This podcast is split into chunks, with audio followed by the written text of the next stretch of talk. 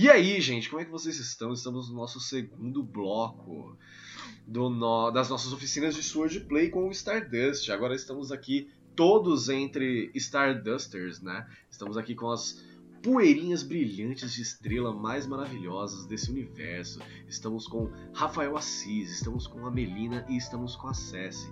E eu que sou essa pessoa que vocês veem aí já com uma certa frequência que não é tão relevante assim.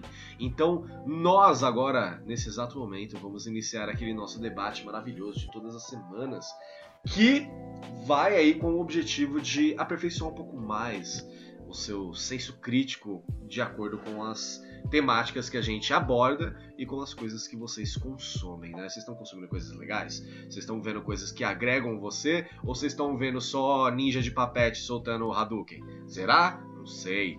Então agora, a partir desse momento, Rafael Assis, a Melina e a Cessi e eventualmente eu abriremos aí o nosso bate-papo relativo ao Visions, né? A uma série de nove ovas. Eles são ovas, a gente consegue considerar que são ovas? É Ona. Então, é original, né? é, é Una, é. que é para a internet. Aí, é, em vez do V, vai o, o N. É Una? Olha, eu não sabia, Una. que legal. É Una, Una. Una, é quase um Uno, olha aí que beleza. E aí a gente vai abordar hoje sobre o, as animações do que é quase uma, uma volta aí do, do George Lucas ao Oriente, né? Já que Star Wars bebeu ali, quase tomou um banho todo no, nas vibes orientais de samurai e filmes de samurai western, né? Que Yojimbo é nada mais é que um. É... Qual que é o nome do. Ah, meu Deus do céu. Ah, eu me perdi na, nas referências aqui, gente. Mas enfim, Rafael Assis, Melina e César, se apresentem aí. Quem quer se apresentar? Pode ser eu? não sei, gente. Vocês, então, vocês querem. Vai na ordem que ele falou. Vai, vai na ordem, vai na ordem. Eu comecei é, da esquerda pra direita porque a esquerda é sempre o melhor caminho.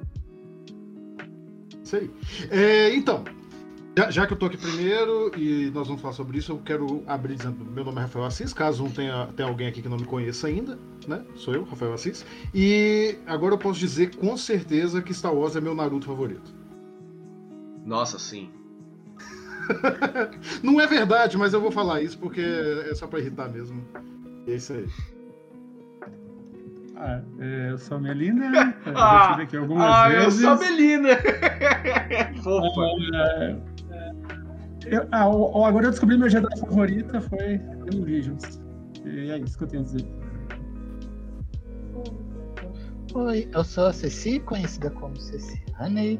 Eu faço arte, faço essa parada aí, legal. Eu sou namorada da Melina. E, enfim, eu curto os Mandalorianos. Eu fiquei triste que o único Bounty Hunter, Bounty Hunter mesmo que tinha lá era o Boba Fett, do Visions. Mas eu vou falar mais disso depois. eu também fiquei meio chateado. Eu vou assumir pra você, ele apareceu muito bunda ainda, né? Apareceu ali no, no episódio de, de musical da Disney. Mas enfim. Da bandinha ali. Da bandinha. O episódio foi legal. Amei também. Ah, eu acho... pela ordem, né? Vamos pegar pela ordem? Como é que a gente vai fazer? Ah, não, é, vamos... Isso que eu perguntar. Como, como que vocês ordem, né? preferem? Né? Como que vocês preferem? Pela ordem, vamos pela ordem. Pela ordem, então. Tomara que não seja a 66, mas vamos aí. Não, são, são não, nove episódios. Não, não. São nove episódios, eu acho que vai fazer tranquilinho.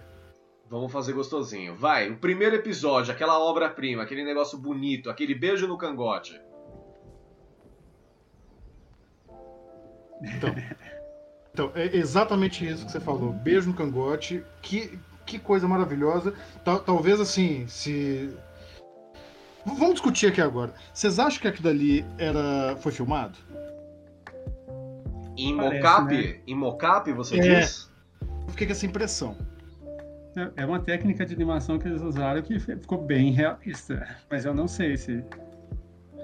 A galera aí do chat, se não souber o que é mocap, é uma abreviação de motion capture. Então é basicamente captura de movimentos. Sabe quando o pessoal vai gravar um filme de fazendo os efeitos especiais ali, que coloca atores e atrizes ou até mesmo artistas marciais ou dublês para poder fazer a captura de movimentos quando tem aquelas bolas coloridas no corpo. Então, isso é mocap, tá? É aquele ato de você fazer a captura do, dos movimentos de um ator ou de uma atriz ou de um dublê para fazer essa captura e jogar em 3D ali depois na renderização e tudo mais. As meninas dos games, se eu tô falando alguma besteira, vocês me corrijam, tá? Por gentileza.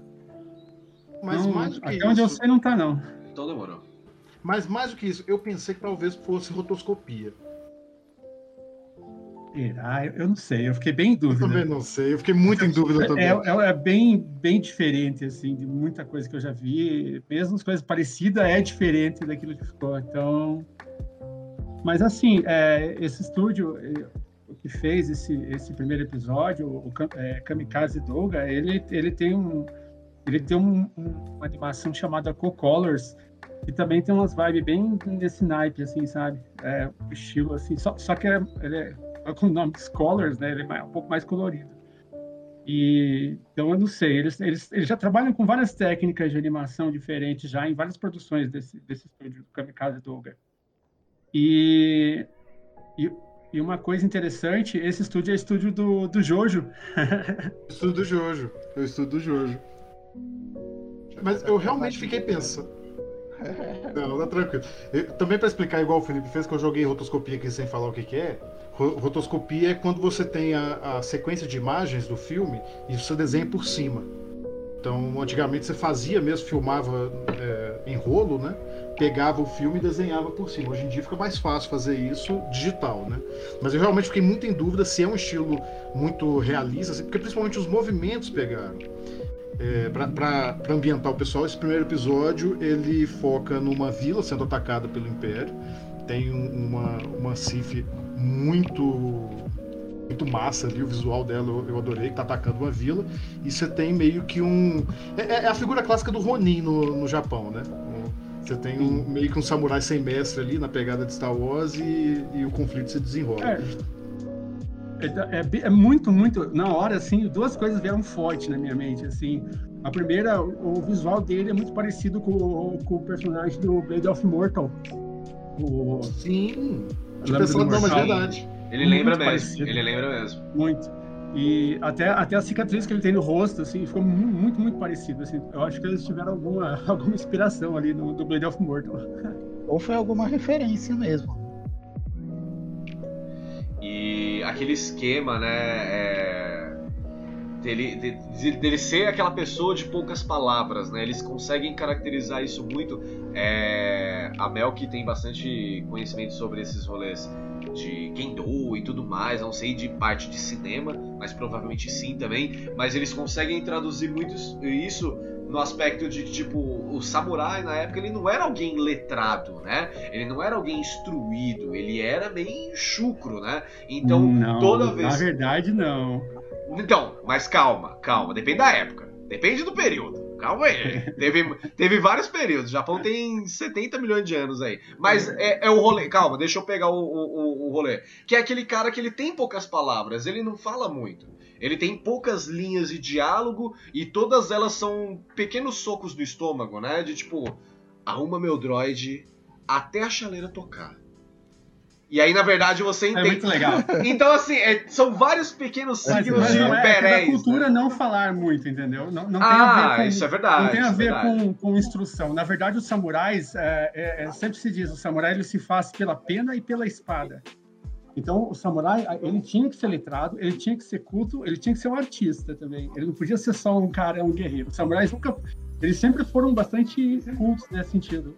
Musashi mesmo, que é o maior de todos os samurais, era um grande pintor.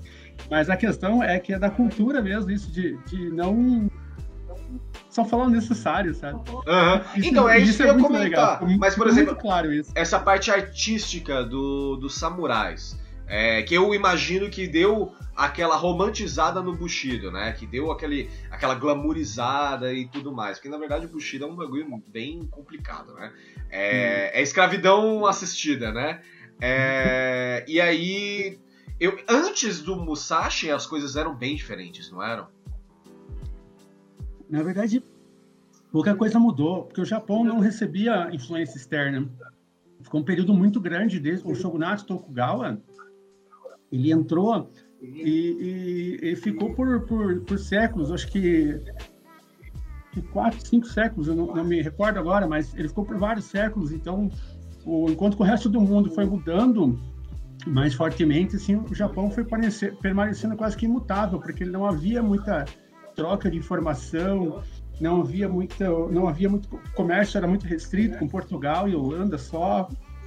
Então mudou, mudou, mudou pouquíssima coisa, assim. As mudanças foram bem sutis. Ah, o que mudou mesmo foi quando entrou a restauração Meiji, que daí foi quando os americanos foram lá com os navios e viraram. Quem viu Kenshin sabe disso aí. Só que Kenshin fantasiou pra cacete em cima, né? Mas os americanos falaram assim: vocês abrem os portos e começa a trabalhar com a gente aí e tal, senão a gente vai pegar.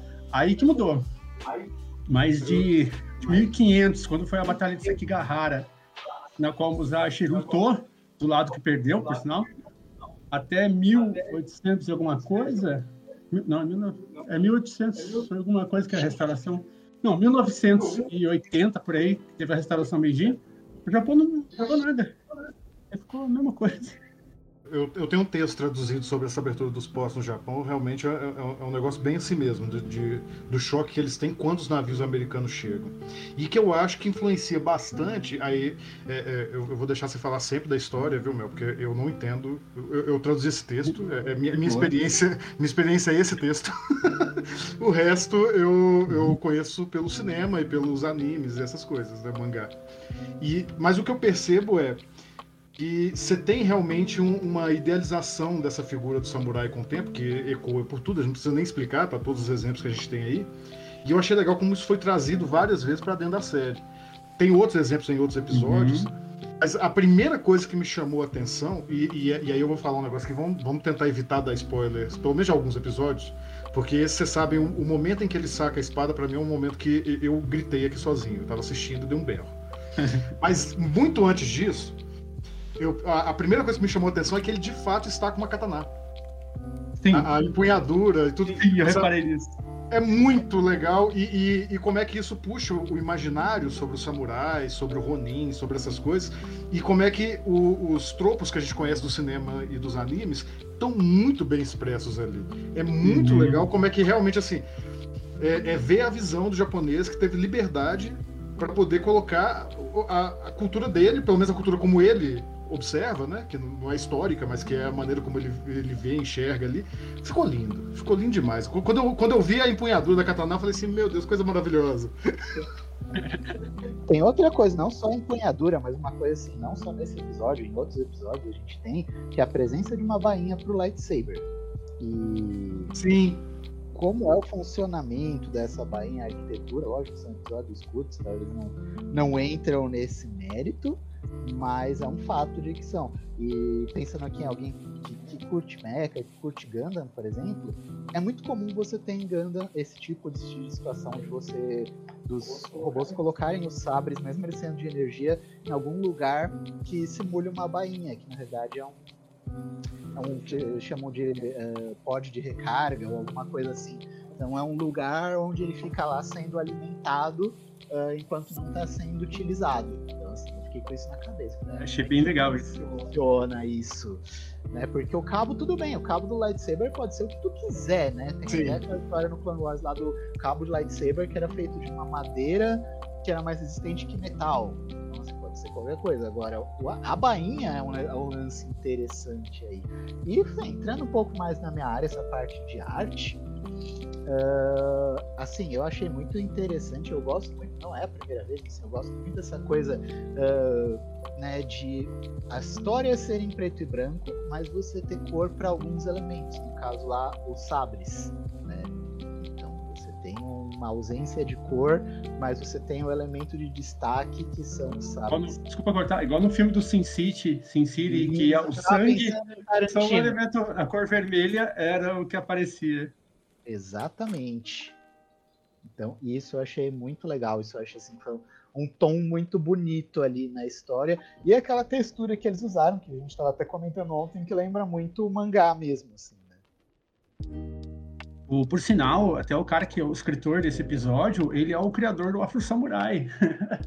Agora tá então, tá tudo explicado. Eu, eu não fui é, atrás dos autores, é mas agora Não, eu, eu pesquisei tudo, porque alguns eu já conhecia e tal. Eu, eu olho o estúdio, deu meu que já sei. Ah, esse cara trabalha nesse estúdio, daí eu já vou investigar para ver. E aí é o cara que criou o Afro Samurai, só isso, assim, só isso. E o Batman Ninja também. O Batman Ninja a gente já não é. Não, Batman Ninja, em termos de roteiro, eu acho ele bizarro, mas em termos de execução, é maravilhoso. Visualmente falando, vai. Isso que eu fiz merda, em termos de roteiro. Uh... E, e, agora que você tá falando isso, eu, eu, eu, já sabia disso sobre o Batman Ninja, e agora faz todo sentido. Que o Batman Ninja eu também tenho problemas com ele, mas eu, eu supero meus problemas pelo tom de homenagem. Sim. Não, não, sei se todo mundo que tá ouvindo aqui assistiu, e, e, meu, meu voto aqui é de não dar spoiler de Star Wars. O Batman Ninja eu vou dar, tá? Então desculpa. Se, se você não quer ouvir, tampa o ouvido, começa a cantarolar lá, lá, lá por 10 segundos. Mas, é, aquele momento em que ele. Morcegos se transformam no, no, no Batman gigante, forma o visual do Batman lá da década de 30, eu vibrei Sim. igual eu vibrei nesse episódio. E agora que você tá me falando que, que um, eu já sabia que era o mesmo cara do Afro Samurai, mas agora que ele, eu sei que ele fez esse episódio, os tons de homenagem estão completamente explicados. Então, é muito legal como ele faz isso. Reparou que ele, ele, a interpretação dele é sempre assim, ele tenta fazer como se fosse assim, é uma coisa feita por japoneses, mas se baseando na visão que os estrangeiros têm do Japão. Você notou isso? Sim, não, não perfeito. É, perfeito. é muito, muito foda isso. Ele, ele faz muito isso. Ele fez isso em Afro Samurai, ele fez isso eu acho que do Batman Ninja ele fez isso e ele fez isso nesse episódio, assim, porque ele é, é puro suco do clichê do, do, do, do samurai salvando o vilarejo, o Japão feudal. Sim, é isso que é a questão. Muito bom demais. Então, assim, esse, esse episódio foi para inaugurar, assim, foi. Eu acho que foi uhum. perfeito, assim, a escolha dele para ser o primeiro, tá? E, e eu quero Os ver se vocês de câmera também. Com toda certeza. Câmera entre aspas, né? Mas eu quero ver se uma coisa vocês três concordam comigo, que esse é um dos episódios, o, o, não vou nem dizer que é um demérito da série, não, mas foi uma coisa que me incomodou um pouco. Muitos episódios, a gente vai falar deles, eles não têm começo, meio e fim. Muitos deles, o final é o começo, você queria ver mais. Muitos deles. Eu terminei e falei assim, poxa, começa. Esse não, esse, ele, ele é uma história muito curta, muito simples, é uma linha de roteiro, mas ele tem começo, meio e fim, no final você fala assim, poxa, que da hora. É. Isso eu achei muito massa. Muito é, massa aquele mesmo. plot twist do final, então, é sensacional também. Sensacional. Sensacional. Mas ah, ao eu... mesmo tempo, ele daria uma ótima série de episódios fechados. Daria. Sim, sim. E aí, é, eu vou falar a partir de todo mundo falou da sua profissão, eu vou falar da minha profissão também, mas da maneira que eu acho melhor lidar ali, que é a de consumidor, né? É, que foi exatamente quando como eu vi essa parada, porque esses pequenos signos do droid de chapéuzinho de palha, ele é maravilhoso. Eu quero ele na minha casa, eu quero ele na minha cama. Ele é maravilhoso, ele é fofo. O droid, ele soltar ali vários berecumbês que vocês vão ver. Eu não vou falar o que, que ele solta, o que, que ele fez, o que, que ele faz e tal. Mas se vocês conhecem o R2D2 como um android bem safo e diferenciado, vocês vão meio que saber aí que existe uma importância, né? Na verdade, o próprio cara diz da importância dele, nem que seja como timer né? De tipo, ó, arruma meu droid aí até a chaleira pitar, mano. Porque o bagulho vai ser louco. E aí. É, não, samurai de quebrada mesmo. Ele chega lá, faz o que acontece em mil graus. É, agora um detalhe, todo, vocês comentaram, vocês comentaram bastante sobre as questões estéticas, né? O, a, o ângulo de câmera que a Cessi falou, ele é maravilhoso, tá? A iluminação, é, assim como a Mel falou do Sin City, né? Que é eu, eu acho que é uma adaptação, uma das melhores adaptações de quadrinho para o cinema, tá? Só não supera Old Boy, porque assim poucas pessoas sabem que Old Boy é um mangá, né? Que não tem nada a ver com o filme, não tem nada a ver, é, mas é muito bom, né? É, então eu acho que a, as a, a, simbologia das cores elas são bem maravilhosas, né? Tipo, a maneira que a, a, a mina ela saca um guarda-chuva sabre de luz. Isso tem que no é trailer. Genial. Isso tem Nossa, no trailer, tá, gente? Foda. Mas que é genial. O, o, o, o, cuidado que ele tem para mostrar como é que aquilo ali funciona em um segundo. Esse episódio, em 20 minutinhos, menos que isso, que ele é bem curto mesmo. Eu, eu dei vários gritos. Que eu parei e falei assim, meu Deus do céu, como é que conseguem fazer tanto com tão pouco, sabe? É muito legal. Então, pois é, e aí é, essa questão de ser. É, a, a, a, luz é todo preto e branco, né? A galera que não viu ainda, ele é todo preto e branco, só viu o trailer e tal. Ele só tem algumas pequenas coisas coloridas que claramente quem já viu e notou é a cor dos sabres. Tá? Para ser mais exato, todos os lasers, né? Porque não tem só uma cor Nessa não, não é tricromático, né? Não tem só preto e branco e vermelho na, no episódio, mas tem os outros blasters, o blaster pesado, o blaster de repetição dos outros capangas uhum. que estão ali e tudo mais. Eles são também coloridos respectivos à série, à saga de Star Wars, né? E aí toda aquela pressão que a gente pode falar um pouquinho agora um paralelo social, né, dos Stormtroopers com relação a outros braços da da, do Estado, outros braços do Estado que a gente, para não morrer cedo, a gente não fala assim muito, é, é, muito claro sobre o abuso que eles têm sobre a população. Né? Eles não estão ali simplesmente para cumprir ordens do Império e cobrir um perímetro, né? Eles estão ali sendo completamente abusivos, né? É, e supostamente a, a general ou a a, a, a, entidade de maior patente ele responsável por eles, que é a moça Sif, é... que aquele cabelo dela é maravilhoso, mas enfim, é... ela também não tá nem aí, entendeu? Ela também não tá nem aí, ela também não tá nem aí, entendeu? Então pra ela tá bom, meteu o louco ali no povo, galera toda oprimida, e quando mostra uma pequena centelha de resistência, eles são ali em menos de 30 segundos subjugados de alguma forma, né? Que aí depois vocês assistem. Mas. E isso é recorrente nos episódios. Eu acho que dá Sim, pra falar é. mais em outros que são mais evidentes, mas essa coisa. A gente pode até guardar mesmo pra falar em outros que são mais evidentes, pra não ficar só preso nesse episódio. Sim. Mas sempre volta essa coisa do, dos Stormtroopers como como essa força opressora do Estado que está ali e passa por cima de tudo, que já é algo que está no Império, né? E, e, aí também fica interessante a gente falar agora, para quem não assistiu, quem está ouvindo a gente, que a maior parte dos episódios realmente não tem ligação nenhuma com a série. Pelo contrário, eles reinventam. Tem um ou outro episódio que, que é um soft canon, né? Você conseguiria ali uhum. encaixar em algum lugar, mas alguns eh, chutam balde e falam assim, ah, você conhece Star Wars? Conhece? Que bom, a gente vai fazer o nosso negócio aqui. Esquece o resto. Não tem resto. É isso aqui. Isso eu achei maravilhoso também. Isso eu achei ótimo. Mas isso mas isso traz um, um, um, lance que eu observei ontem, quando a Marina e a gente estava assistindo, é que mesmo quando eles não respeitam o canon, se você assistir cada um dos episódios, você consegue identificar um paralelo daquilo com um período da cronologia sim. de Star Wars. Sim, sim, você consegue alocar não bastante. Não uma backstory igual isso, né? não é que nem Star Wars que eles falam, ah, o ano, é, às vezes tem aquele calendário BBY ou ABY, né? Que é antes ou depois da Batalha de Yavin. Mas os episódios muitas vezes eles não falam qual é a data, mas eles falam, ah, tá acontecendo tal coisa. Ali não, Sim. nesses episódios do ele simplesmente joga na ação, mas você olha e fala, ah, esse aqui, é, você tem pelo menos uma ideia, esse aqui é depois da queda do Império. Uh, por exemplo, eu imagino que, uh, que esse seja mais ou menos ali, depois da queda do Império, paralelo ali com o Mandaloriano, mais ou menos ali. Isso aí mesmo. E aí eu acho que a gente pode pular pro segundo, porque o segundo é meio. É, é, meio essa coisa soft canon, né? Que, que eu falei. É, e, e, ele é o que eu acho que mais se liga mesmo ao universo. Querem falar aí? Lip, Mel. Pode começar, se já tá engatilhado, ah, vai que vai. Se, se vocês quiserem, eu posso ir falar da, da parte. Como que eu posso dizer? Da parte técnica de anime ali. Pode falar, porque esse foi meu favorito, então eu vou ficar assim.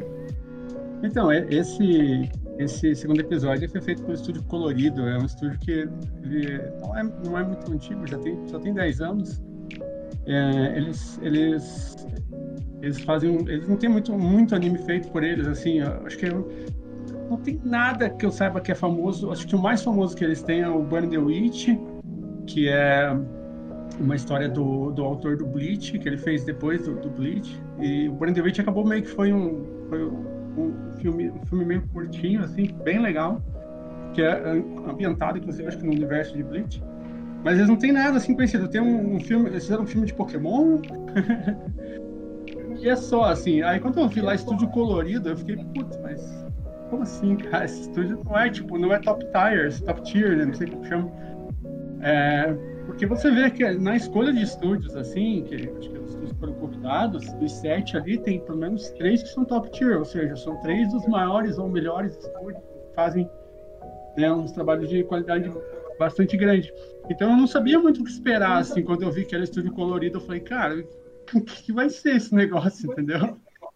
Mas esse episódio foi muito legal, assim, foi, foi foda. Foi foda. O pessoal aqui do Brasil talvez conheça esse estúdio pelo Olhos de Gato, um filme que saiu na Netflix no ano passado. E bombou um pouquinho aqui, ficou no, no top 10 da Netflix por uns dias.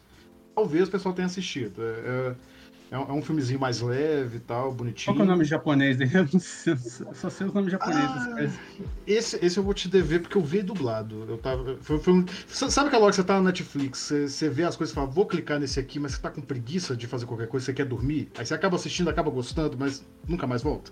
Foi esse caso. Ó, eu vou tentar aqui, mas me corrija aí, pessoas japonesas e orientais de plantão. É. Nakitai Watashi wa Neko o Nossa. Caburu. Meu é, Deus. É, é, olhos, olhos de gato. Não, eu tô vendo pelo Google aqui, ó. É um filme de anime japonês de 2020, produzido pelo Estúdio Colorido, é isso mesmo. Ah, ah só a pronúncia que deve estar tá metralhada. É, é, a pronúncia é do Jardim São Luís, tá, galera? Leve em consideração. É, mas talvez só o pessoal conheça, porque ele ficou popular aqui no Brasil. Ele não, não é um anime grande, igual você falou, não, não é um dos top do, dos estúdios, mas aqui no Brasil, quando estreou na Netflix, eu lembro que ele fez um relativo sucesso. Vi bastante vídeo na internet e ele ficou no top 10 da Netflix por uns dias. Então muita gente deve ter assistido. Então, se você lembrar aí, você viu esse anime é do mesmo estúdio. Mas eu adorei esse, e eu sei que eu sou. Se eu perguntar aqui, talvez seja voto vencido porque eu adorei o primeiro episódio, eu achei ele perfeito. A gente ficou aqui chovendo duas horas falando como é que o negócio é bom.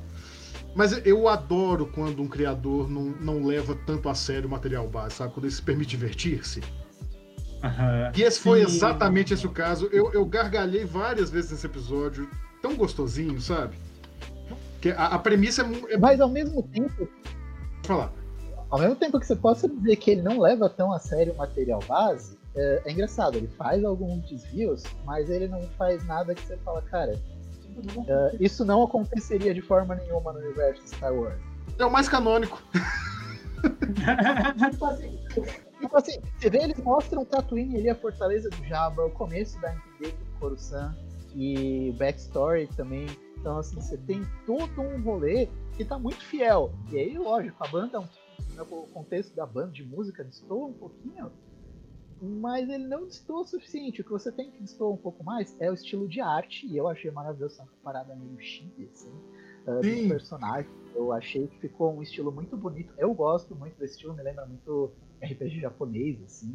Então, uh, eu gosto. Mas é isso, assim, ele, o, a atenção a detalhe que eles tiveram ali com as máquinas, com os interiores. A droid, que eu achei ela linda, maravilhosa. Uh, Então, assim, eu acho que ele não saiu muito do. Ele não saiu da vibe totalmente. Ele tirou o clima do que a gente está acostumado a ver. Mas Sim. não, não quebrou. Nossa, a Brad é muito simpática. Ó, é. eu achei maravilhoso a adaptação de Interstellar dentro do universo de Star Wars, tá? O One More Time ali do Daft Punk comendo Sim, solto. Ficou porque... muito isso. Você também percebeu que até, até o traço dos personagens, Sim. assim. Sim. Ficou meio, tinha um, Toda... molequinho principal, é o molequinho do, do One More Time, né? Sim. Só para contextualizar quem tá ouvindo, gente, rapidinho. Que a, a, a, gente tem que falar os episódios, né? O, o, o, o roteiro dele, o pessoal entender. Esse, esse ele começa exatamente no expurgo do Jedi, né? Pelo menos eu entendi assim.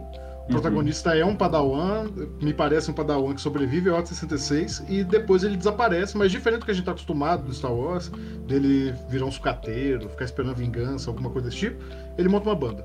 E é isso. é só isso. pode continuar falando Sim. aí que eu... Ó, só pra gente contextualizar, Double.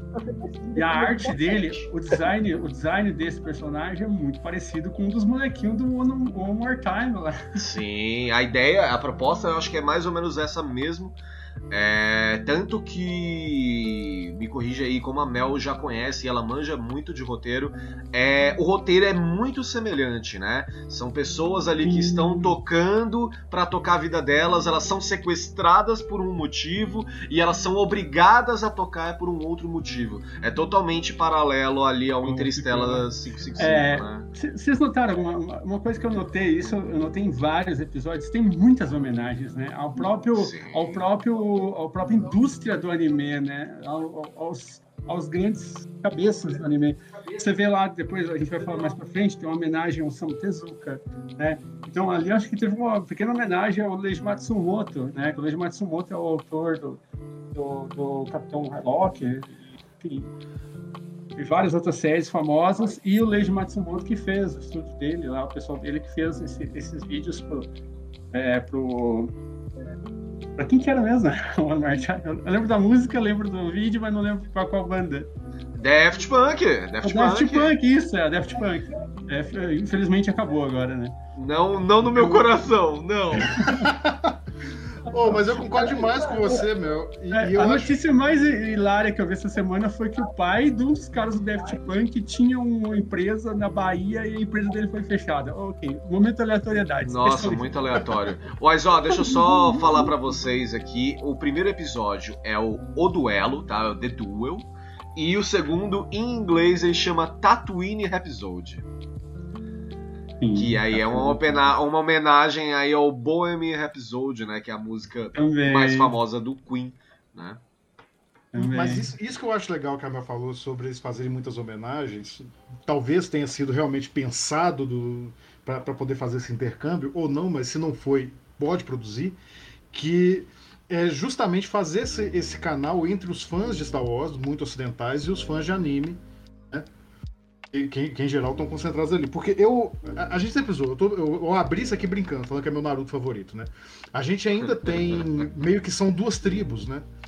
em geral, a galera curte de tudo e tal, mas você tem uma- uma- um, um grande público que é fã de Star Wars, que é fã de Star Wars, é fã dessas coisas americanas e tal, e um grande público que é fã de anime, que é só fã de anime.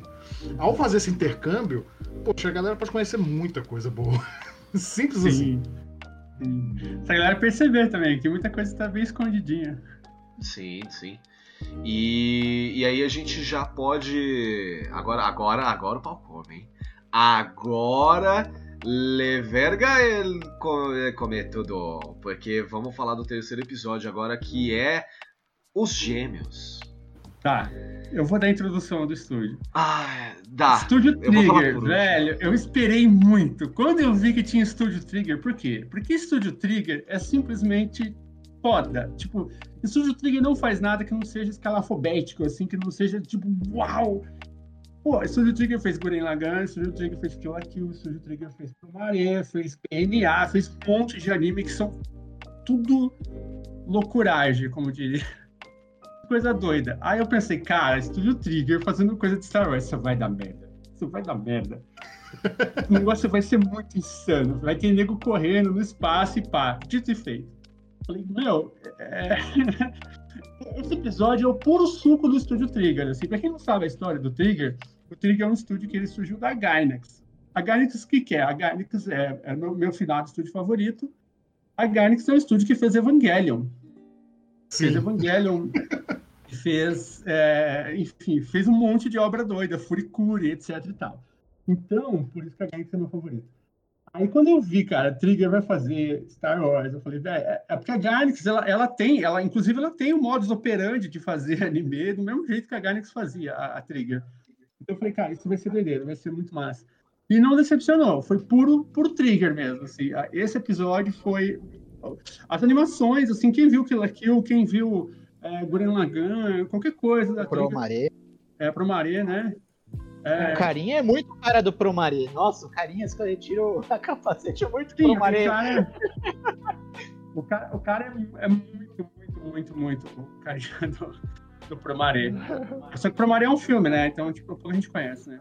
E, e eu falo Gurren Lagann, eu sei que Gurren Lagann é da Gainax, mas assim, a equipe do Gurren Lagann, ela foi toda pra Trigger. Então, quando eu falo Gurren Lagann, mesmo assim, não é, não é da Trigger, é da Gainax, mas é que a equipe toda foi. Então, é como se fosse da Trigger.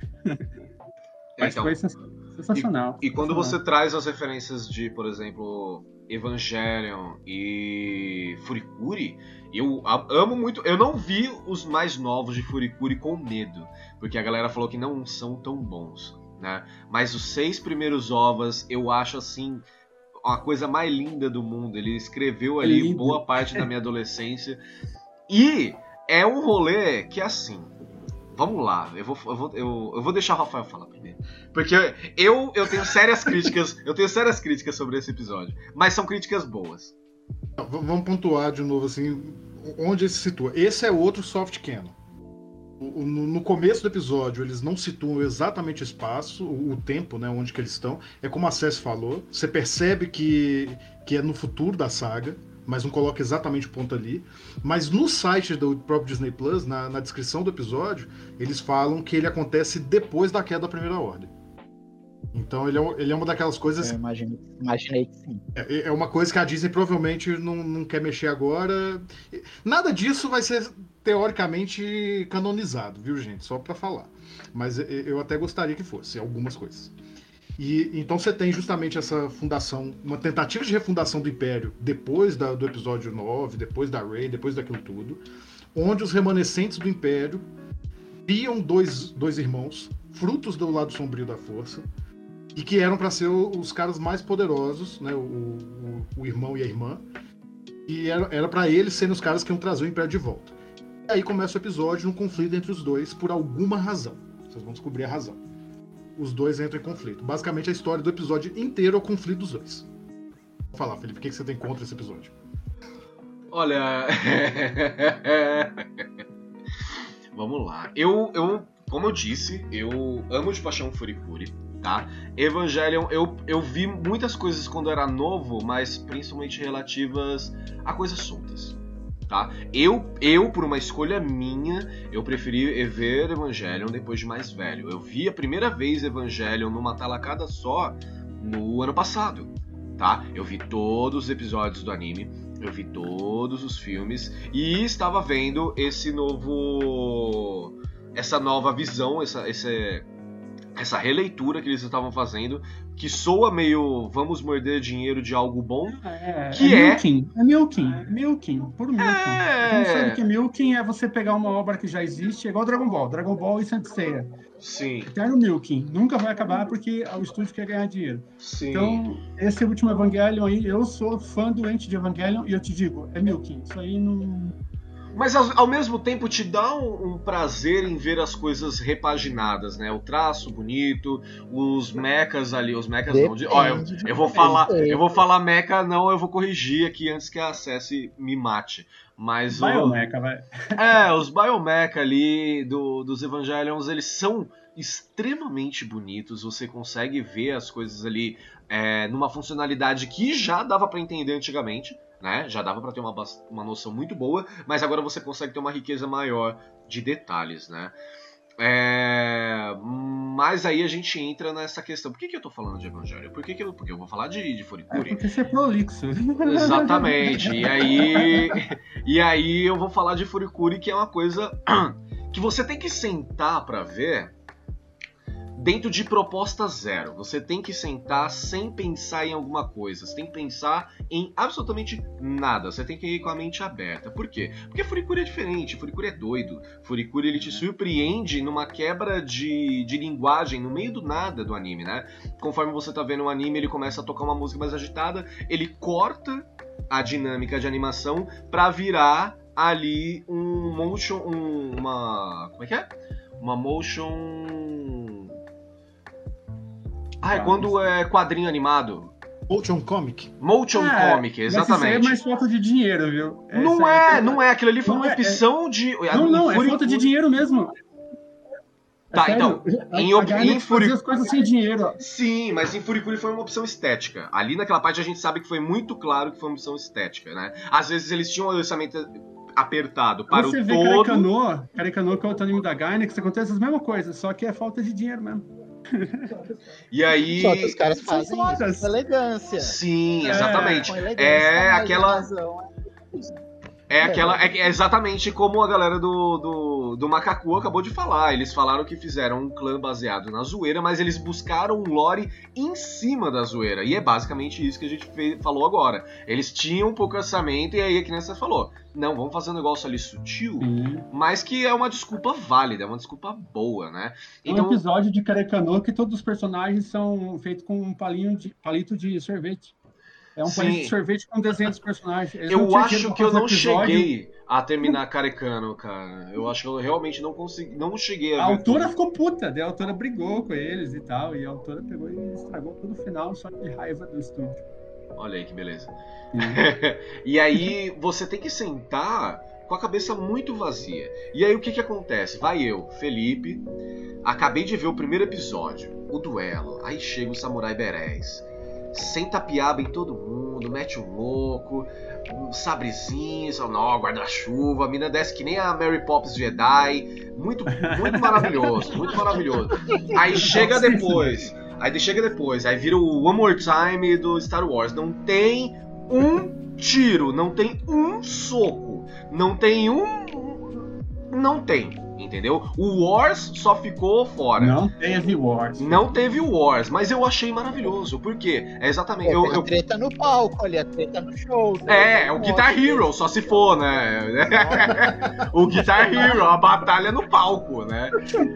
E aí, o, e, mas eu, mesmo assim eu achei bom, porque eu concordo com o Assis quando ele fala, na verdade com todos vocês, né? Vocês falaram que é, quando sai um pouco da proposta ali, mas dá uma liberdade pra pessoa. E é um episódio muito bom, ele é realmente muito bom. E aí eu cheguei e falei, não, beleza, não, isso aí é diferente e tal.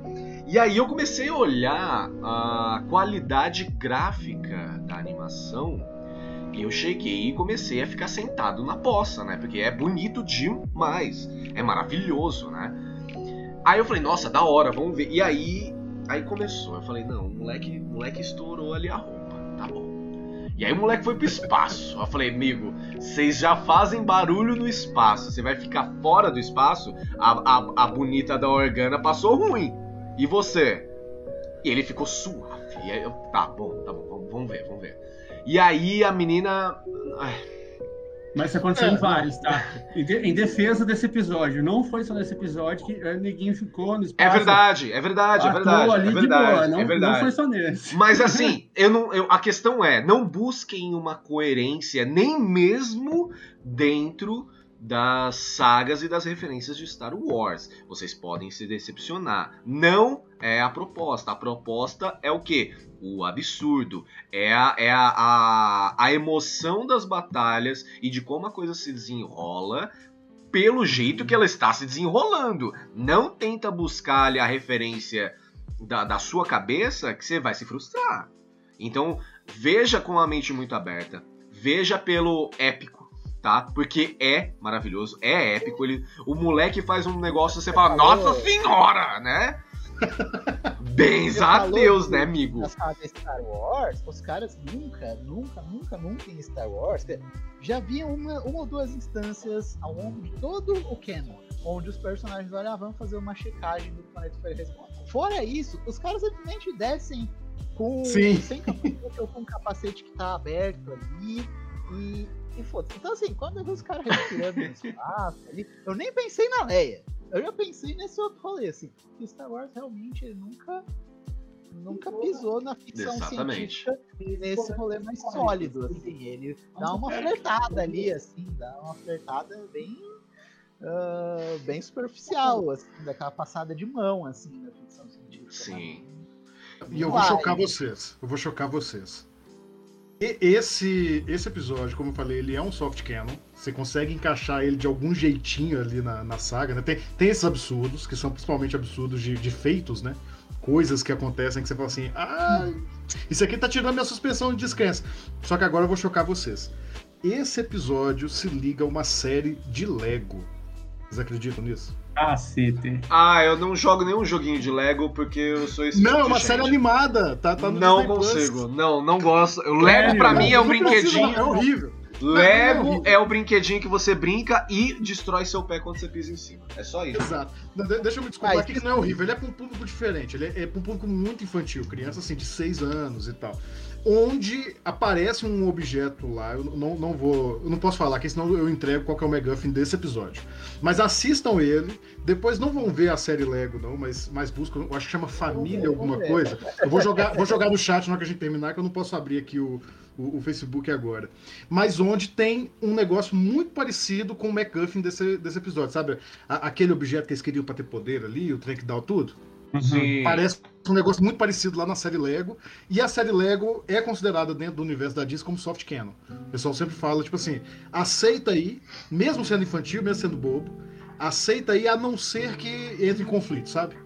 Se, se a gente entrar em conflito, vocês desconsideram. Mas tudo que não entrar em conflito, vocês podem considerar real. Não vou aceitar algum- Lego na minha vida. Lego é o brinquedinho de montar e Alguém de pisar. pisando muito em Lego aí, Eu- tá, tá... Eu sou pobre, Lego é um absurdo de caro. Eu sempre É, quis ter verdade. Lego. É uma história Entendeu? que eu queria ter Lego quando era criança. Minha mãe e meu pai rodaram a cidade inteira lá no interior do Paraná, não encontraram Bem, nunca tive. e nunca tive essa bosta. Eu sempre Ninguém quis ter. teve Aí eu Lego, tinha um- eu detesto Eu Lego. tinha um priminho burguesinho que ele tinha tudo que era Lego, Lego de Star Wars. Lego... Ah, Agora você compra Lego chinês no AliExpress, tá? Eu compro meus Lego Aí, ó, chinês tá vendo? Não, perfeita. Gente, vocês querem Tem um brincar de Lego? Lego aqui na minha estante, tem um Gundam de Lego.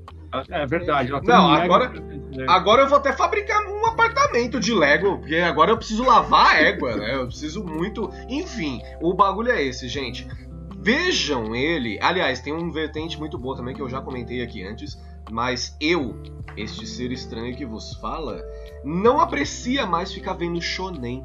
Eu não consigo, mas pra quem não sabe o que é shonen, é o Dragon Ball, é o ninja de papete, é o pirata que estica e não rouba ninguém, né? É, vai, dá, dá outros exemplos aí, gente, vai. Se você começar a Dragon xingar o pirata de que te estiga aqui, nós vamos Dragon Ball brigar. todo mundo já sabe, né? Então, você já deu os exemplos que todo mundo conhece. É isso. Não, eu, eu já chorei, É. eu já chorei litros com One Piece. Não, eu não tô falando que é ruim, é bom, mas não deixa de ser um pirata que estica que não rouba ninguém, né?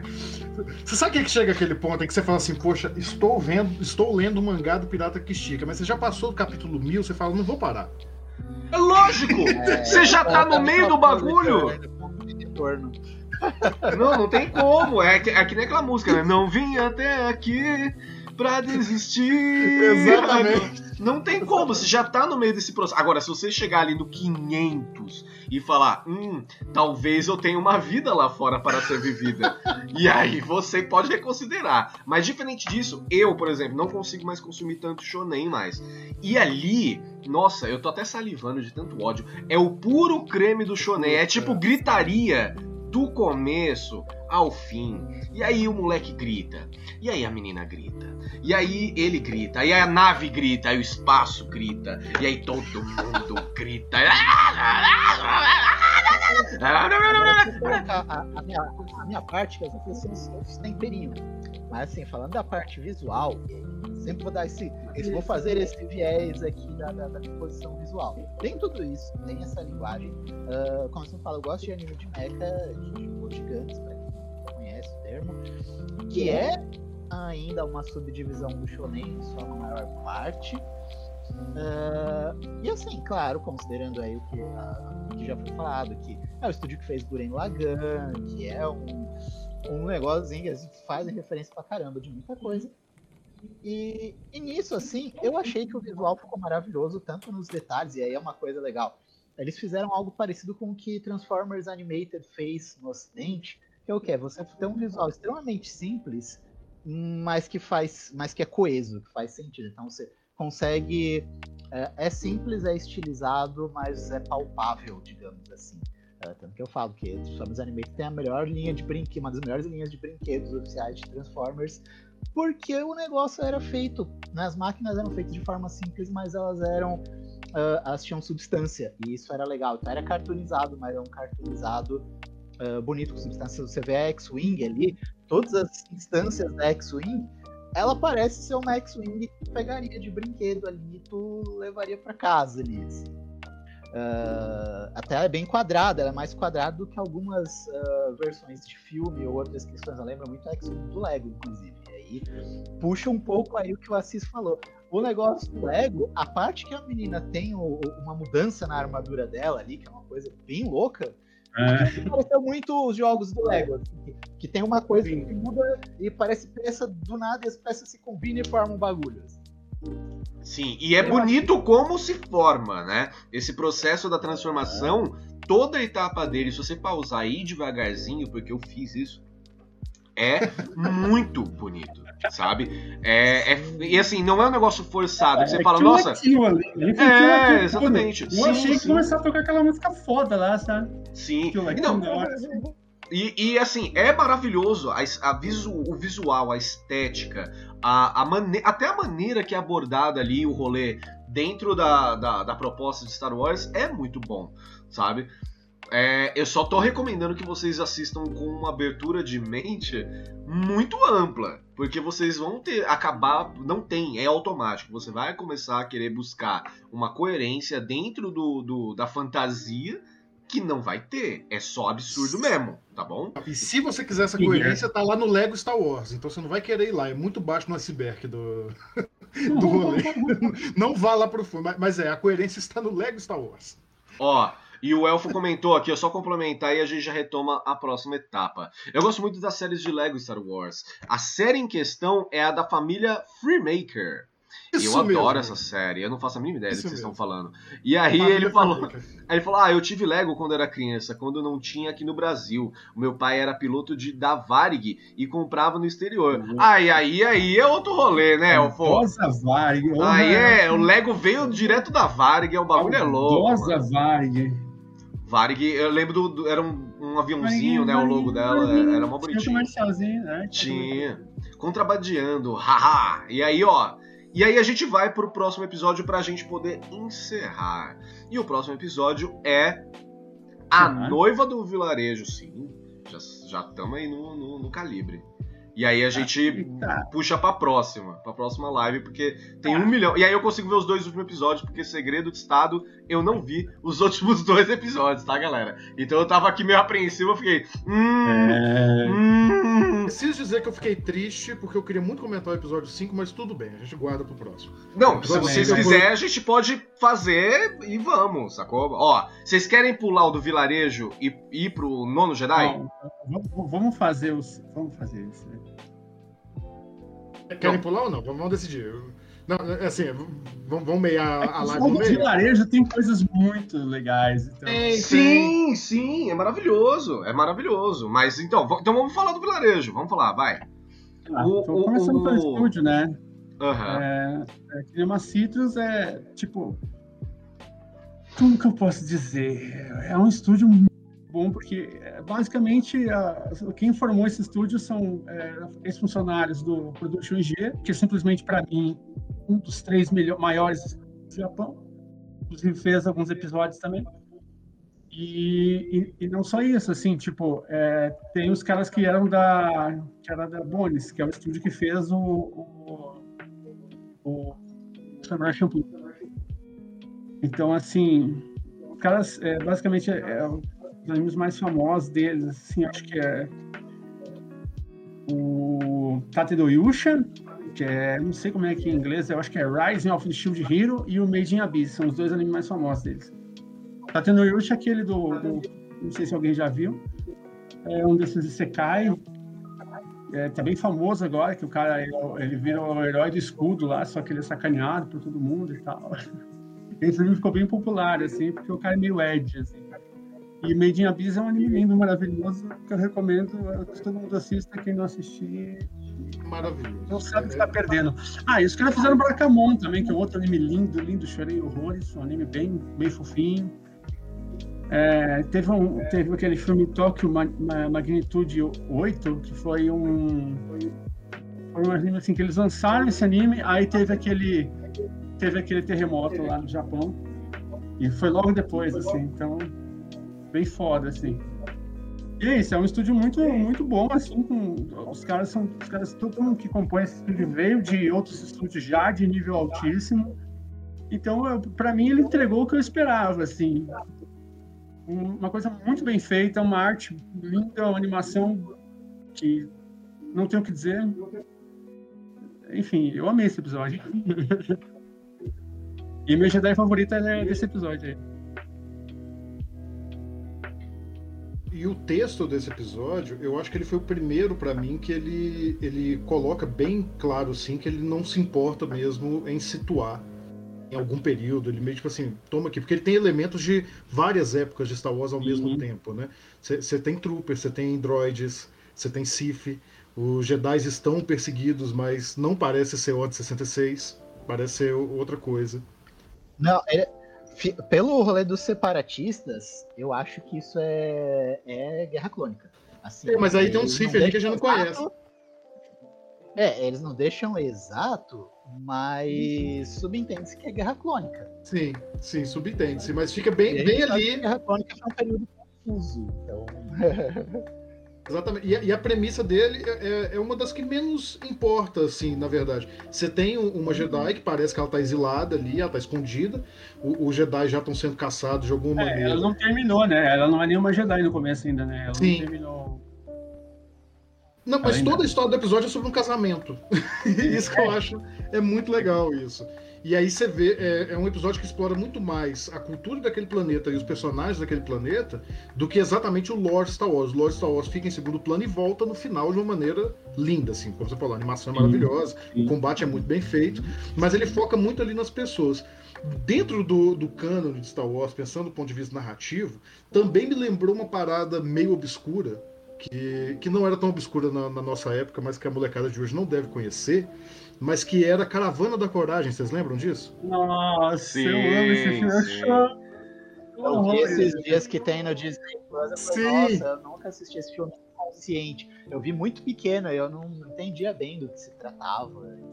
Ao de reassistir em algum momento. É, passava na sessão da tarde, volta e meia, então eu, eu vi nas reprises da sessão da tarde é muito legal. Assim, claro que, que hoje em dia tá datado, né? Um, um monte de coisa. Mas o clima da, da narrativa, uhum. essa coisa meio assim, da vila, de, do, do, do, bucolismo ali daquele lugar que tá fora da guerra, tá fora da república, tá fora do império. Eu sinto falta em Star Wars. Eu sinto muita falta dessas coisas.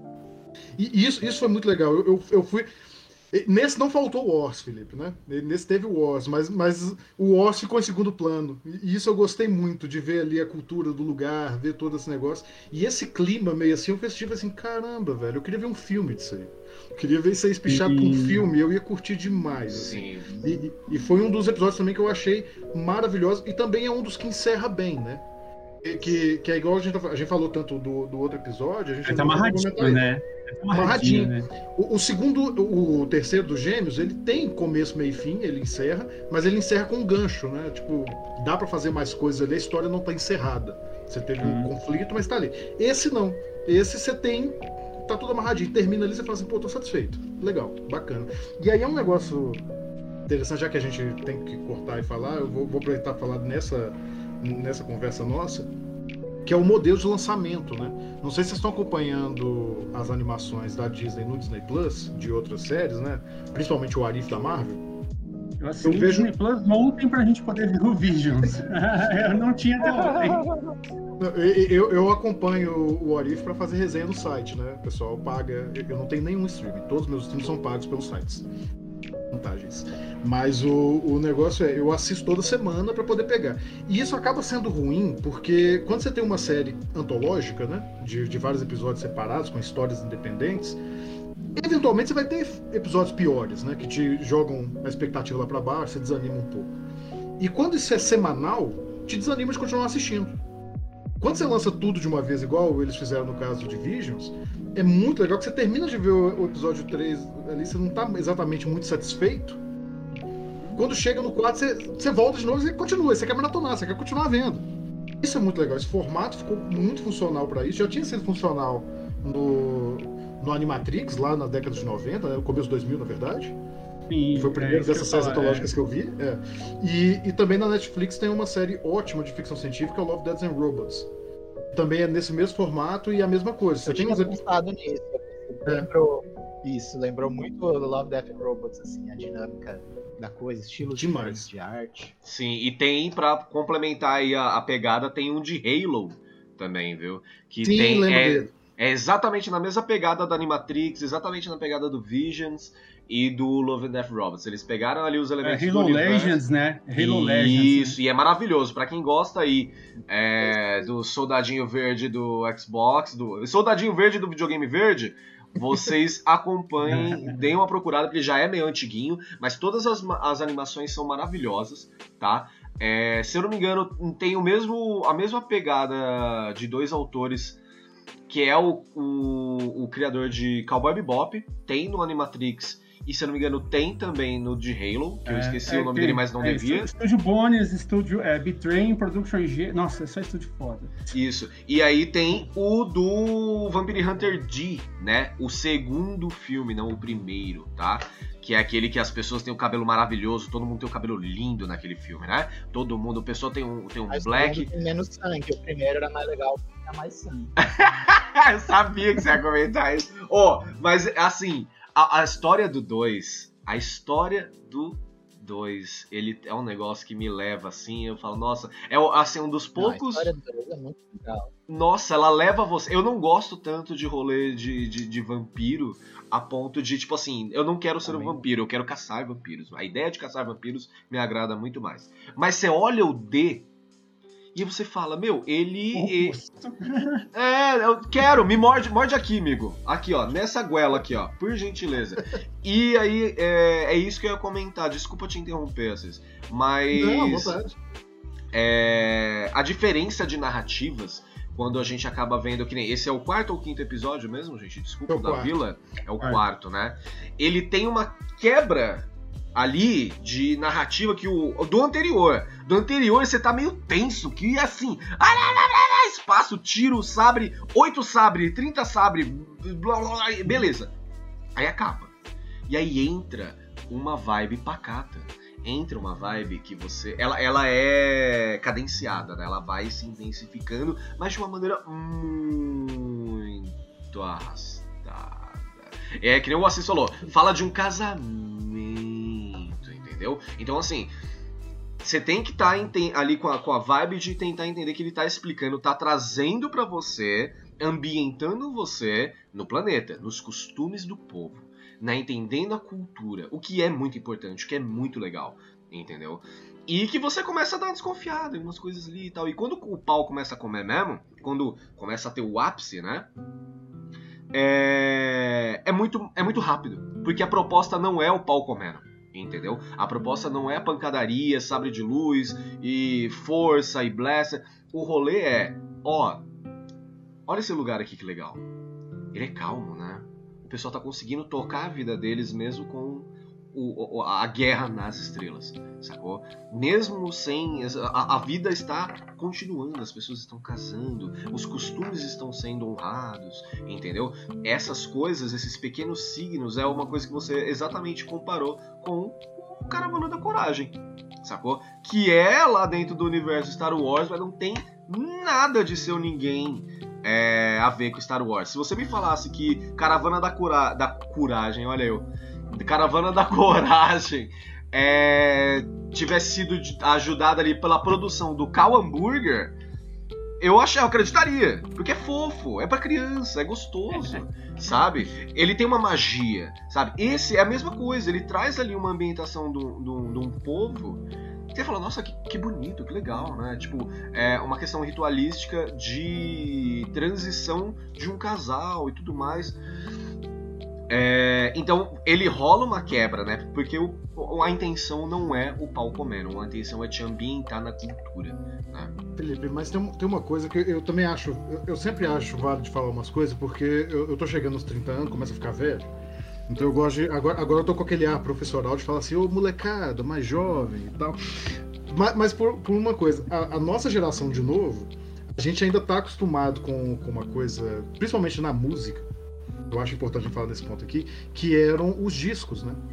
O disco é uma fita. Vocês ouviram música em fita? Lado A, lado B? Oh, bastante. Maluco, Lado A, lado eu B. fazia mixtape, rapaz. Pois é, lado A, lado B. Qu- Quando alguém vai montar um livro de poemas, ou um álbum de música, ou nesse caso uma antologia de episódios, você pensa também no ritmo dele. E, e, aí você pega, quando você fala assim, é, é, o que eu tava falando sobre você se perder ali no meio do episódio, que tem acontecido em outras séries da Disney Plus. É, quando você faz uma série como Mandalorian, por exemplo, você tem arcos dramáticos ali, momentos mais lentos, momentos de mais mistério, momentos de ação. Você vai dosando isso e o que faz o espectador continuar assistindo é que ele quer saber o final da história. Ele quer acompanhar. Então, mesmo que você tenha um episódio que você joga a emoção lá para baixo e qualquer pessoa não, que, não ia querer continuar, ela quer saber o que vai acontecer com o bebê Yoda. Uhum. Ela quer continuar vendo. Então, ela vai e você tem essa liberdade. Quando você vai montar um monte de história isolada, você tem que pensar essa questão do ritmo muito, mas muito bem. E aí, quando você fala desse ponto, eu, eu acho que não. não eu, eu até tô gostando disso. Vamos falar do episódio 5 para frente no próximo, na próxima live, se vocês quiserem. Mas porque o, é, porque o episódio 1 ao, ao, ao 3, as coisas vão sempre crescendo. Você, tudo bem, no meio ali tem um de música e tal, mas a, a emoção ainda é grande. A, a ação tá crescendo de maneiras diferentes pela narrativa de cada episódio, mas a ação tá crescendo. Você chega no episódio 3 do Gêmeos e a ação vai lá no alto. Ela bate no topo, você, você tá, igual você falou, você, você começa a sentar na beira da cadeira.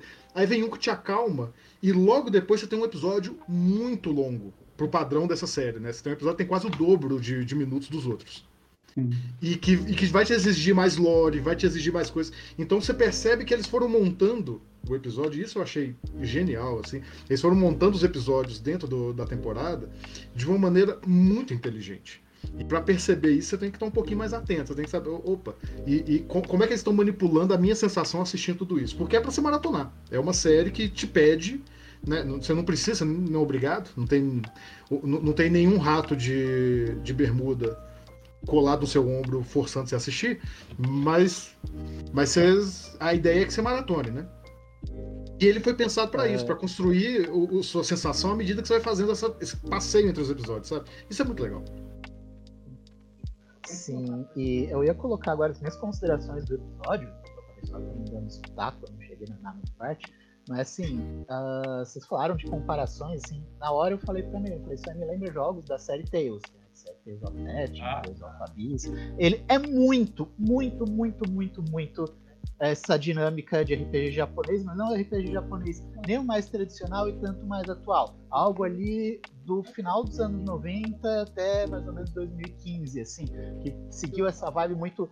É o, é o clichê do, do, da galera que tá na vila, que tá sendo atacada, e existe ali um problema e eles têm que se defender só. E, e essa coisa muito bonita na, né, que eles têm em comum com a série Tales, todo mundo é muito estiloso, apesar de ser o pessoal da vida. Você tá os NPCs, tem umas roupas bonitinhas, tem aquela pintura no rosto, uh, tem um cabelo, uns adereços de cabelo diferente. Então tem um detalhe muito legal, te dá uma ambientação nas roupas dos personagens, até porque você não tem muita construção. Uh, assim, do cenário você não tem muita construção humana. Você vê que eles vivem num lugar que é bem rústico, Uh, mas eles mostram ali os costumes através da festa, através do que está acontecendo dos rituais e principalmente do visual dos personagens ali. Tanto a galera da vila quanto os dois estrangeiros e mais pra frente ali o, o pessoal que é mais Star Wars mesmo, que é a galera que chega no final para causar, para dar, dar ruim, né? Uh, mas assim, você vê que a personagem, inclusive, uh, ali que, que aparece, ela remete muito, né? A guerreira em si, ela remete muito aos personagens, assim, que não é o herói principal. O menino que tem o perfil do herói principal é o gurizinho ali que anda com, com a outra menina. Eles têm muito perfil de personagem de, né, dessa vibe de fantasia medieval japonesa. Né? Uh, só que a menina ela tem muito vibe dos personagens anti-herói nesses rolês, assim, os personagens misterioso, com espada, com capa. Minha Jedi favorita. Minha Jedi favorita. É, então, que parece meio vilão, mas que tu sabe que não é vilão desde o começo, porque tem uma aquela coisa assim que você fala, cara, não é vilão, mas qual é desse? E aí a pessoa é. É, é, isso é muito legal. Então, assim, eu, pra mim, assim, a minha, a, tudo que veio na minha cabeça, cara, isso é, isso é RPG japonês. Muita referência, muita vibe de RPG japonês. Ou dos animes, né, porque hoje em dia, com essa coisa de Isekai também, a gente tem muita referência desses RPGs japoneses, uh, RPGs japoneses voltando pra animação, né? Eles beberam muito da animação japonesa e a animação voltou a beber muito deles. Você falou isso do RPG japonês, um detalhe que eu não disse. O meu RPG japonês, um dos favoritos, que é o Legend of Heroes Trails in the Sky, tem um OVA. E quem fez o OVA? Esse... Aí, tá vendo? Faz todo sentido. Isso, isso fecha exatamente o que eu falei. Então, eu não sabia disso, mas fecha o que eu disse. E agora o Felipe tem que segurar a gente, porque se, se, se ele olhar pro lado, começa a falar do episódio 5. Não olhar pro lado que quem tá passando é bom de. Mas então. é, Vamos fazer o seguinte, a gente fala sobre os outros no... na semana que vem. Ah. Ah, eu, tô, não, eu tô sofrendo, eu queria tanto falar. A gente Eu também queria. Terminando aqui, a gente pode continuar e que a gente conversa, mas aí a gente fala de novo na semana que vem. É, podemos. Em podemos. tempo, o 5 é o meu favorito, tá? Nós, Tem nós- nós- bastante nós vamos deixar o pessoal esperando aí. É, O 5 foi um dos meus favoritos. Então, deixa eu ver, só pra ambientar a galera pra. assim. O 5 é o nono Jedi. Isso. Isso. Sim, ele é maravilhoso. Eu vou falar pra vocês de cara que o meu preferido foi do Theo Biwan. Eu achei assim. E olha, e olha para mim, olha pra minha cara, olha o cara É. assim, É meu Todo- favorito também. É meu todo- favorito também. todo barbudão, todo cavozão assim, não sei o quê. E eu gostei do quê? Gostei do quê? Do Mega Man de Sabre de Luz. É isso, eu gostei dele. eu gostei muito, assim. eu- o barulho dele pisando. Eu, é, é- é a mesma coisa que, assim. Quando você tem uma situação assim de. de, de você se pega no momento austero, né? Que você olha assim e fala, eu só jogo Metal Gear Solid, eu só jogo The King of Fighters, eu só jogo Halo, bonequinho verde que atira. E aí você joga Yoshi Island 2. A sua a sua austeridade vai pro inferno, porque é maravilhoso, porque é fofo, porque é gostoso, as músicas são legais, ele é bonitinho. Você fala, nossa, tem algo dentro de mim que está lutando, o que está acontecendo? E aí você tá cantando a música do Yoshi no ônibus indo trabalhar 8 horas da manhã e as pessoas começam a te olhar estranho. É a mesma posição e postura que eu tive quando eu assisti o, o, o sexto episódio, que é o do Toby, né? Então eu já vou deixar aí muito claro que. Me lembrou muito o Mega Man, é uma coisa que eu queria muito conversar também com a Cessi, porque eu sei que ela gosta bastante dessa pegada. E não consigo. Minhas cólicas estão infinitas por falar dele. Mas Só vamos vou deixar. adiantar um negócio que, pra quem não sabe, Toby era o nome do filho do, do doutor Tema, que, que é o doutor que construiu o Astro Boy, tá? Sumiu, muito. na verdade, mas nas versões ocidentais Esse é tipo tem muito. Toby. Nossa, que sensacional. E eu gostei muito da sonoridade deles colocarem o T, T0-B1. Porque a sonoridade, quando você fala, ele Sim. faz T ou B1. Então sai um bagulho muito maravilhoso, sabe? Isso também, isso também. E aí, É o rolê. referência Astro Boy e o Obi-Wan. Sim, exatamente. E aí, o rolê de ter o Dr. Não é o Dr. Light, qual que é o Dr. do Mega Man X, Cessi? O Cain. Mas Isso. o Dr. Cain só aparecia o Dr. Cain no visual, mas ele tinha Só no visual. Do Dr. Tema ou do Dr. Light. Dr. Jedi. Sim, sim. Você, e uma coisa que eu fui reparar no meio do episódio, que eu, eu não posso falar. Vamos de- Galera, vamos falar em semana Ué, que a vem. gente tá- a gente tá já tá falando do episódio 6. É, não, né? vambora, Sério. vambora, vamos dormir, vamos, vamos. E aí semana que vem a gente engatilha isso aí com uma, com, com uma maior base, porque eu já vejo os últimos dois também e consigo falar um pouco mais. Elfo que está aí, muito obrigado. O Elfo comentou aqui. É... 30 anos velho? E eu que estou com 54. 540, Elfo. Vamos corrigir. É, sou o quê? Um fóssil ambulante? Não, Elfo, você é maravilhoso. É só isso. É, Avisa pro elfo que os 30 na nossa geração é como se fosse os 80. É, porque a carga, a carga emocional e psicológica é um bagulho nesse calibre aí, tá ligado? A, a gente envelhece, a nossa geração é a próxima, os meninos mais novos podem preparar, a gente envelhece agora em terabytes. Nossa, Nossa. sim, sim, sim. Sim em binário. É... E aí ele falou, mas é estranho que quando eu cheguei nos 30, eu também me senti velho. E é a crise da pré ENTA, que é 40, 50, 60. Ah, entendi. Isso mesmo. Mas é isso. É... Ah, eu tô devendo, eu tô devendo uma HQ em homenagem ao Stardust. Tá devendo nada, Elf. Você não deve nada para ninguém. Isso é maravilhoso. Fica tranquilo. É... Calma, semana que vem o Facebook não fizer gracinha. É, vamos ver. Vamos terminar essa live aqui e vamos ver como é que vai estar, tá, né? E é essa uma das minhas. Né? É, então, essa é uma das minhas preocupações. Por isso que eu quero encerrar e ver o que tá acontecendo. Então, se tá rolando legal, já encerra logo, deixa ela salva, ó. Chef Kisses. Então, ó, gente, se despeçam e eu vou encerrar a live da nossa oficina de hoje.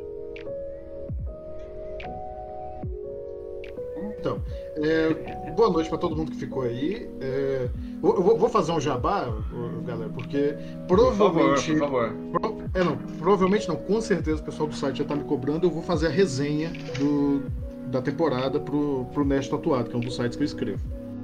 Então, se vocês quiserem ter um preview do que a gente vai falar aqui, vai estar tá lá, acompanha meu Instagram, só seguir meu Instagram. Vocês já devem ter essa altura, mas se não tiver, eu coloco no chat daqui a pouco. E, e, eu anuncio lá quando sair. Não vou comentar tão de forma tão abrangente quanto a gente faz aqui, que eu percebi que temos muito a dizer, né? Muito obrigado a vocês três, vocês são maravilhosos. Sim. Mas, mas um resuminho vai estar tá lá de cada episódio também, então se vocês quiserem ter um pequeno spoiler, já saber o que, que vale a pena ver ou não, vejam a crítica e, e assistam também os episódios para chegar aqui já sabendo o que a gente está falando. E é isso. Obrigado, gente. É, só queria agradecer, foi, foi muito legal, foi bastante. É, bastante informação de várias áreas diferentes. Isso foi isso é muito legal, a gente aprende muito, a gente mais aprende aqui do que, do que tem a passar. Então foi muito divertido e espero ver todo mundo de volta semana que vem. Queria agradecer aí a oportunidade. Também espero que a galera esteja de volta na semana que vem. Uh, eu sempre gosto bastante desse tipo de, de bate-papo, esse tipo de de conversa. A gente nunca sabe o que as pessoas vão trazer, quais vão ser as análises que as pessoas vão trazer, às vezes sabe umas coisas muito loucas. E acho que essa é a melhor parte. Então, estamos aí e que a força esteja com todo mundo aí. E como dizia outras instituições, ela está no meio de nós. Galera, vamos encerrar aí a nossa oficina de hoje. Muito obrigado a todo mundo que colou, tá? Muito obrigado a todos os membros e ex-membros do Stardust que já colaboraram para que a nossa, a nossa história esteja sendo contada por pessoas maravilhosas e protagonizadas por outras pessoas tão maravilhosas quanto. É, vou agradecer aí a todo mundo que a gente conversou hoje, o Assis, a Mel, a Cessi, o Gabriel e todo mundo que colou no chat disponibilizou aí seu tempo para que fizesse né, a live ser o que foi hoje, que eu gostei muito. É, eu tô com a energia meio baixinha, mas colar na live me faz um puta bem e eu fico muito feliz de que é, é, é colar, é, é, a dificuldade faz tudo valer a pena quando eu vejo essas coisas acontecendo e sendo super boas, tá? Vou agradecer aí também a toda a comunidade do Swordplay que tem nos acolhido da melhor maneira possível, que a gente tem trazido cada vez mais e mais para vários clãs, para várias pessoas é, e praticantes do swordplay o nosso jeito de lidar com a prática, o nosso jeito de produzir e expandir a cultura de sword, de, a cultura geek nerd de quebrada, também do swordplay, mas agora nessas, nessas resenhas de conversa que a gente faz, a gente consegue ampliar absurdamente, muito mais do que swordplay, isso é muito bom. É... Perdão.